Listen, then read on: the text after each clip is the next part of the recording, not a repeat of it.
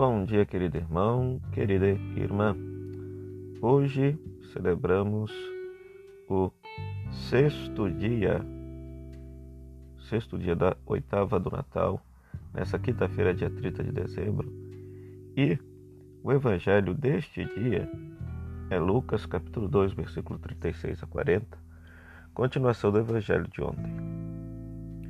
Nos apresenta a profetisa Ana, que não saía do templo e começou a louvar a Deus depois que viu o menino Jesus ser apresentado. O texto nos diz algo acerca do menino. O menino crescia e tornava-se forte, cheio de sabedoria, e a graça de Deus estava com ele. Isso nos chama a atenção no texto. Por quê? Porque se nós levarmos em consideração que este menino Jesus é o próprio Deus, como que Deus pode crescer, tornar-se forte, tornar-se mais sábio? Este versículozinho nos mostra o mistério que celebramos em todo esse tempo do Natal, o mistério da encarnação. Teologicamente falando, nós enxergamos aqui a limitação que Deus sofreu ao se tornar-se criatura, assumir uma natureza criada. E tudo isso para quê? Para resgatar e salvar toda a criação. Então ele experimentou tudo aquilo que o ser humano experimenta, de todas as sensações que são verdadeiramente humanas. A única dimensão que Cristo não experimentou, que a igreja primitiva desde o início teve consciência disso, foi a dimensão do pecado. Mas tudo o resto, o menino Jesus, Deus encarnado entre nós, o Verbo feito carne, experimentou. E isso deve suscitar para nós uma profunda esperança e alegria de viver. Por quê?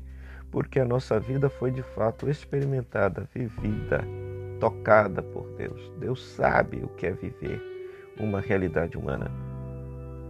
E seguindo a esteira da reflexão dos santos padres, a patrística, ao salvar o ser humano, Deus salva todo o universo, tudo aquilo que criou. Porque o ser humano não está separado da criação, não está separado do universo, ele faz parte do universo. E por isso, sendo salvo por Deus, ele salva todo o universo também. Demos graças a Deus, queridos irmãos e irmãs, por esse mistério tão bonito. Deus viveu verdadeiramente a nossa vida. Nasceu, cresceu, viveu, morreu, como todo ser humano um dia há de experimentar, há de viver. Então ele experimentou absolutamente por completo a nossa história e nossa vida. E por ter experimentado por completo a nossa vida, ele nos redimiu. Ele nos salvou. Santificou a nossa vida. Fez com que houvesse uma troca entre o céu e a terra. Deus se fez humano para que nós humanos nos tornássemos divino. Nesse dia, agradeçamos a Deus esta grande graça, este presente que, pelo dado da encarnação, Deus concedeu a todos nós.